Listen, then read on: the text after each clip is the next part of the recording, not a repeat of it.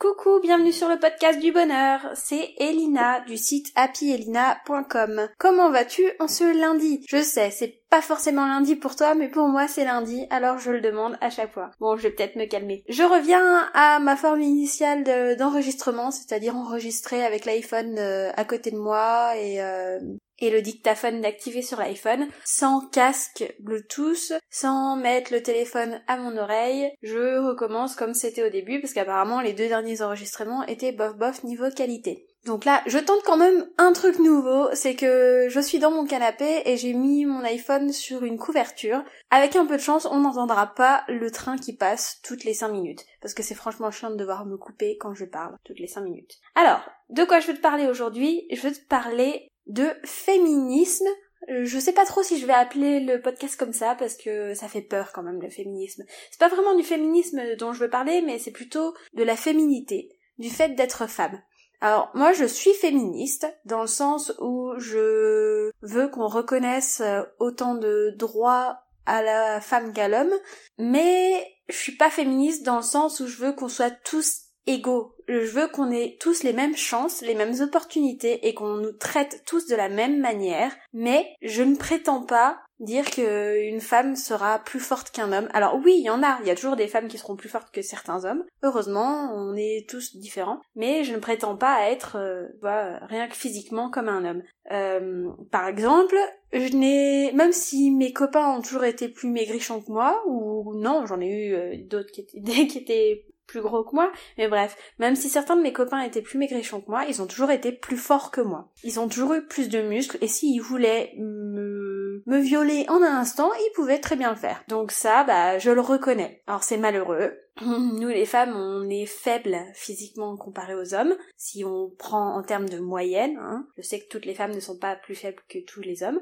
Mais bon, bref, ça je le reconnais. Donc euh, voilà. Alors je vais peut-être faire mal aux féministes en disant ça, mais bon, euh, il y a des choses qui sont vraies, hein. C'est comme ça. Tout comme les hommes ont beaucoup plus de mal à exprimer leurs émotions, à ressentir leurs émotions que les femmes. Alors c'est pas vrai pour tous les hommes, c'est pas vrai pour toutes les femmes, hein. Euh, là je vais parler en moyenne, en gros, je vais faire des grosses généralités qui font mal à tout le monde, comme le fait déjà de parler que d'hommes et de femmes, je sais que ça peut faire mal aux personnes qui ne sont ni hommes ni femmes. Je sais, je, je reconnais tout ça en fait, mais quand on défend une cause, il faut choisir ses batailles. Et je peux pas batailler sur tous les points, sinon mon auditeur, donc toi, tu ne vas plus rien comprendre au bout d'un moment. Donc là, on va partir sur une base simple. Il y a des hommes, il y a des femmes. Les hommes sont plus forts physiquement que les femmes, et les femmes sont plus fortes mentalement que les hommes.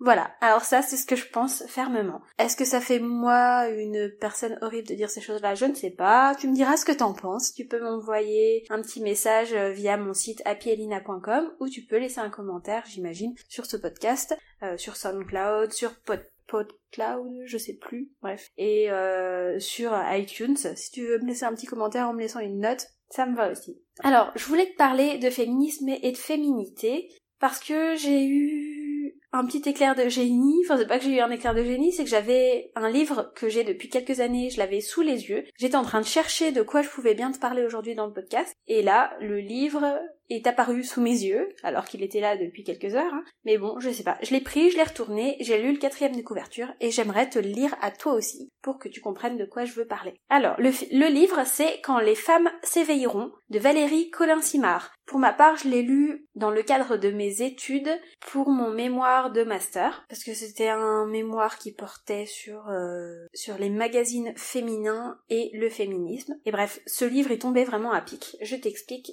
je te lis que ça dit. Alors, où en sont les femmes 40 ans après mai 68 Et si le féminisme ne leur avait apporté que le droit d'être des hommes? Dans tous les domaines, les femmes se sont adaptées à des schémas masculins. Comme les hommes, elles parviennent à se montrer actives, conquérantes, dominatrices. Pourtant, les valeurs du féminin, entre parenthèses douceur, capacité d'écoute, expression de ses émotions, sont indispensables à leur équilibre autant qu'à celui de la société. Alors, le titre complet du livre, c'est Quand les femmes s'éveilleront vers un nouveau féminisme? Point d'interrogation. Donc c'est une psychothérapeute, Valérie Colin-Simard, qui nous montre combien le féminin est vital, nécessaire à l'équilibre physique et psychique. Entre guillemets, oser le féminin, c'est ne plus seulement vouloir être rentable, efficace, accumuler des biens et des pouvoirs, c'est aussi assumer la vulnérabilité, accepter la passivité, savoir recevoir et pas seulement donner. C'est encore choisir d'écouter l'autre et de privilégier la négociation plutôt que la force c'est pouvoir être une femme sans être une mère. La génération de l'après-féminisme osera-t-elle réhabiliter le féminin? Alors, euh, ah ouais, j'adore. J'avais pas euh, lu cette euh, dernière phrase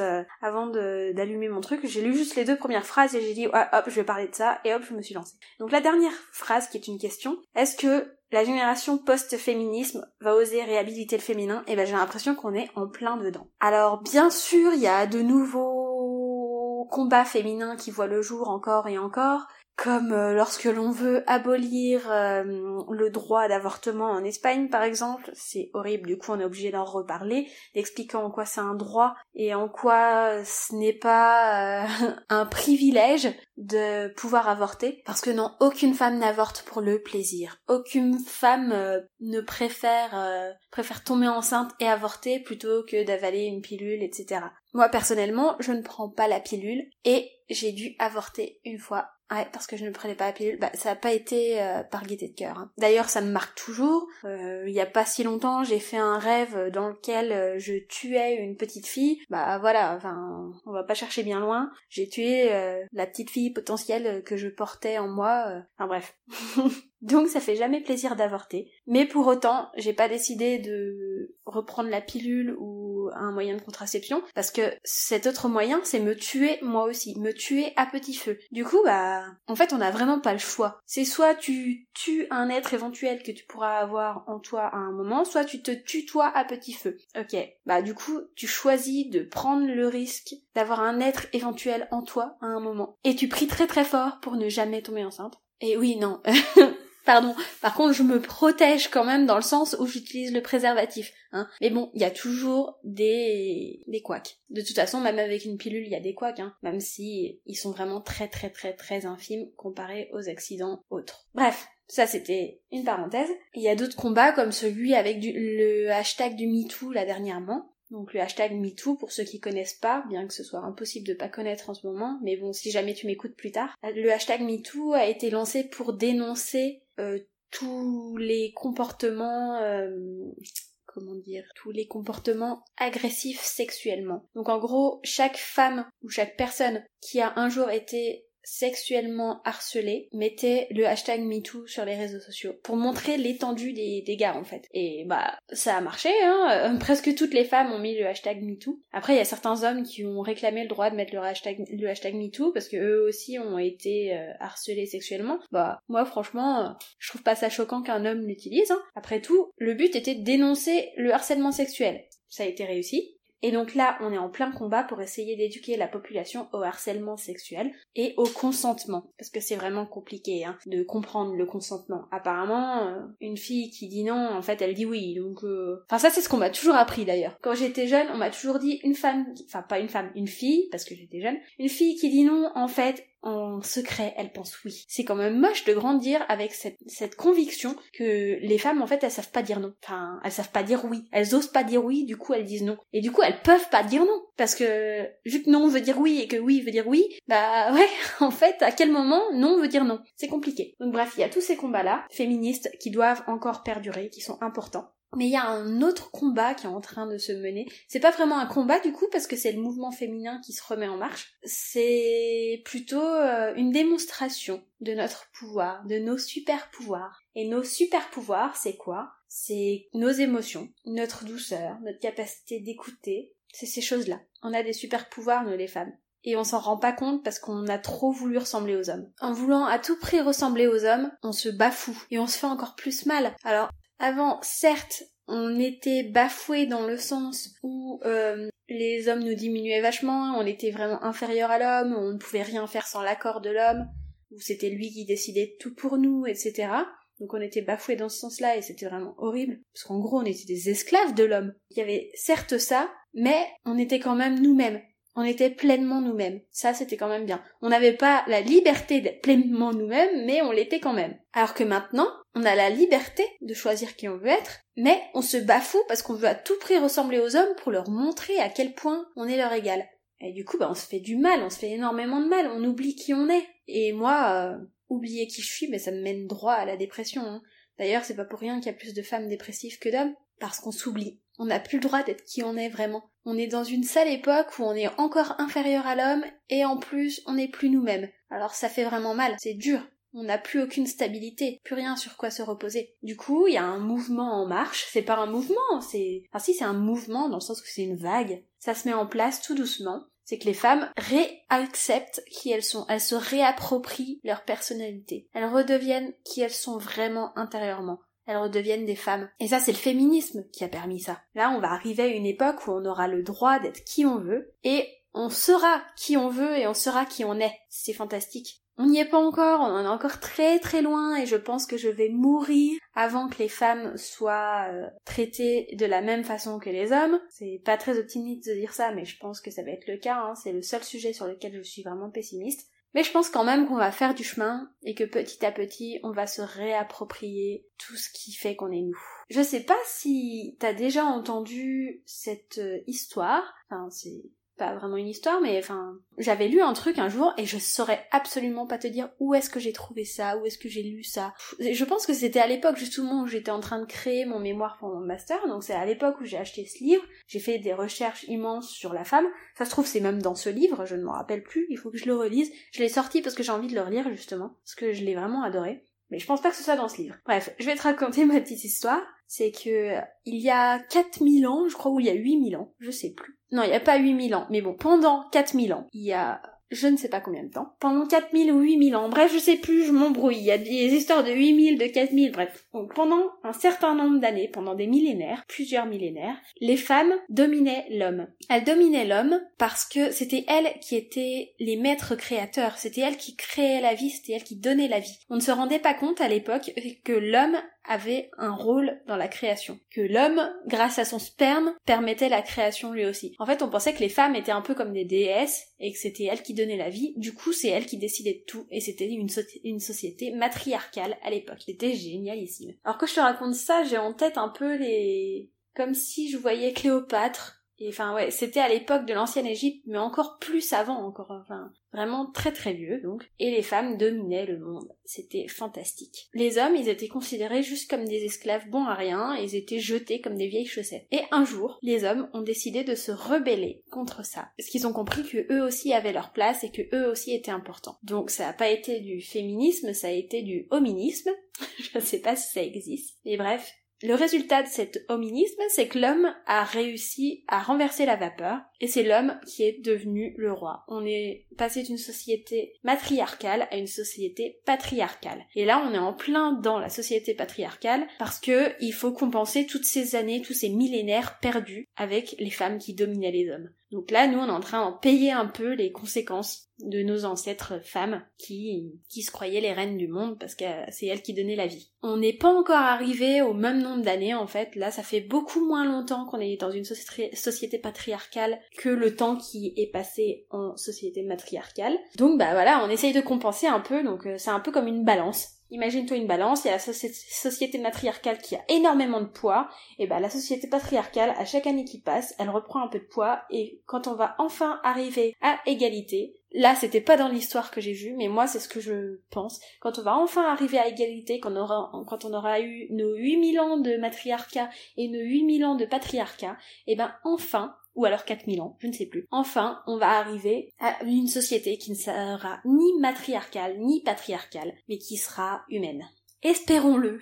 Je l'espère de tout cœur. Mais du coup, là, on est encore en plein dans le millénaire patriarcal et on n'a pas trop le choix. Donc euh, voilà. Mais vu qu'il y a des mouvements féminismes qui se sont mis en marche il y a un peu moins de 100 ans, bah, je pense qu'on est vraiment en train d'arriver vers la fin et que la balance est enfin en train de se remettre droite. J'espère juste une chose, c'est qu'on va pas passer à une société matriarcale une fois qu'on en aura terminé avec le patriarcat. Ce serait bien un peu que tout le monde soit vraiment vraiment équitable. Alors je ne sais pas ce que tu penses de cette petite histoire, mais moi je trouve qu'elle explique bien des choses Et du coup, comment en vouloir à l'homme? Il n'a fait que se rebeller. Alors encore une fois, ça fait passer peut-être la femme pour la méchante, la mégère, etc. Mais aussi, ça permet de voir que les hommes ne sont pas les seuls coupables et que si nous on en avait l'opportunité, et eh ben peut-être qu'on choisirait aussi d'être dans une société matriarcale. On peut pas vraiment savoir comment on serait à la place des hommes. Moi je pense que si j'étais un homme, j'en aurais rien à faire du féminisme. Pas parce que je m'en fiche des gens, mais parce que j'aurais pas la conscience à ça, enfin je me rendrais pas compte des choses. Alors si on m'expliquait certaines choses, je comprendrais à peu près, mais je pourrais pas en faire mon cheval de bataille. Tout comme je comprends le racisme, bah c'est pas mon cheval de bataille non plus. Je n'aime pas les racistes et je déteste euh, dès qu'une personne sort une blague vaseuse raciste, mais bah moi mon combat à moi c'est le féminisme. Donc voilà, chacun son combat. Et donc si j'étais un homme et que j'avais aucun combat à mener, bah j'en profiterais pour profiter de ma vie justement, pour être heureux. Pourquoi mener les combats pour les autres hein? Ouais. Ouh, tu vas me prendre pour une affreuse égoïste, mais je pense que tout le monde doit être égoïste. Après, par contre, je mettrais pas des bâtons dans les roues aux femmes et je ne les traiterais pas mal parce que moi je suis un homme et j'ai des privilèges. Non, non. Je les respecterais, je comprendrais leurs combats, etc. Mais, mais en tout cas, ce serait pas la priorité pour moi. Ma priorité, ce serait de m'élever moi personnellement avant d'élever la société. Et d'ailleurs, là, en tant que femme, j'essaye de m'élever moi en priorité avant d'élever la société. Hein. Bien sûr, j'adorerais que la société s'élève le plus vite possible, mais non, je m'élève d'abord moi. Et je m'élève moi en faisant ce que je te disais au tout début, en me reconnectant avec mon féminin. Donc les femmes, nous, on a des super pouvoirs et tout, tout se passe en nous. On a beaucoup plus de mal à passer à l'action que les hommes et à à faire des choses que les hommes, mais on a beaucoup plus de capacité pour ressentir, pour donner, enfin pour recevoir, pas pour donner, enfin on, on donne de nos sensations, de nos sentiments, mais, mais aussi on sait recevoir, euh, on sait recevoir quelqu'un qui nous parle, on sait l'écouter, alors je ne, connais pas tous les hommes de cette planète, mais bien souvent les hommes euh, que je connais, moi en tout cas, ils ont du mal à écouter. Ils ne savent pas recevoir la parole. C'est très compliqué pour eux. Il faut toujours qu'ils donnent. Ils doivent donner des conseils, ils doivent euh, donner un coup de main, euh, voilà. Alors voilà, je voulais juste t'éveiller au fait que être une femme, c'est pas être un homme. J'espère que cette petite histoire que je t'ai racontée aussi t'aura plu. C'est un peu tout brouillon, j'en suis consciente, mais j'avais envie de te dire toutes ces choses-là. Et je suis en train de bosser sur un programme qui va s'adresser en priorité aux femmes, bien qu'il s'adresse aux hommes aussi. Et ça va être un peu... Euh... À moins que ça change, hein. je suis capable de changer tout, mais je pense vraiment que je vais le faire. Je vais faire ça comme ça. Euh, je vais expliquer et je vais t'apprendre comment séduire un homme et le garder, en gros. Pas dans le sens euh, comment draguer, mais dans le sens comment être pleinement toi-même pour pouvoir attirer à toi l'homme qui te convient. Et ça va, ça vaut euh, dans le sens inverse. Un homme pourra très bien euh, suivre ses conseils. C'est juste qu'en fait, nous, à nous les femmes, ça nous vient beaucoup moins naturellement qu'aux hommes. On croit toujours qu'il faut manipuler pour obtenir, mais on manipule très mal. Alors que les hommes, ils savent même pas qu'ils doivent manipuler, mais ils manipulent très bien naturellement. Et en fait, non. Faut pas vraiment manipuler, faut juste rester soi, mais rester soi sans blessure, sans masque. Et c'est ça que je vais t'apprendre dans le programme. Donc si t'as envie d'en savoir plus sur ce, programme, inscris-toi à, ma newsletter. Donc euh, tu peux t'inscrire à ma newsletter en allant sur le site, euh, sur le blog j'admirelavie.fr. Et là, il y a un truc sur la page d'accueil pour t'inscrire à ma newsletter. T'auras des infos très bientôt. Et en attendant, il y a toujours le programme Estime de soi qui est disponible. N'hésite pas. C'est déjà un premier pas en fait. Si t'as pas une bonne, estime de toi, tu vas pas pouvoir appliquer ensuite les conseils que je vais te donner dans le deuxième programme. Donc si tu veux démarrer quelque part, euh, si tu veux démarrer quelque part dans le travail avec toi-même, même si c'est ton travail euh, relationnel, bah commence là, parce que c'est vraiment le plus important. Commence avec le programme Estime de soi. Bon allez, assez parlé de mes programmes, je te souhaite une très bonne journée et je te dis à très bientôt. Et si t'es une femme, eh bien, redeviens la femme que tu es. Gros bisous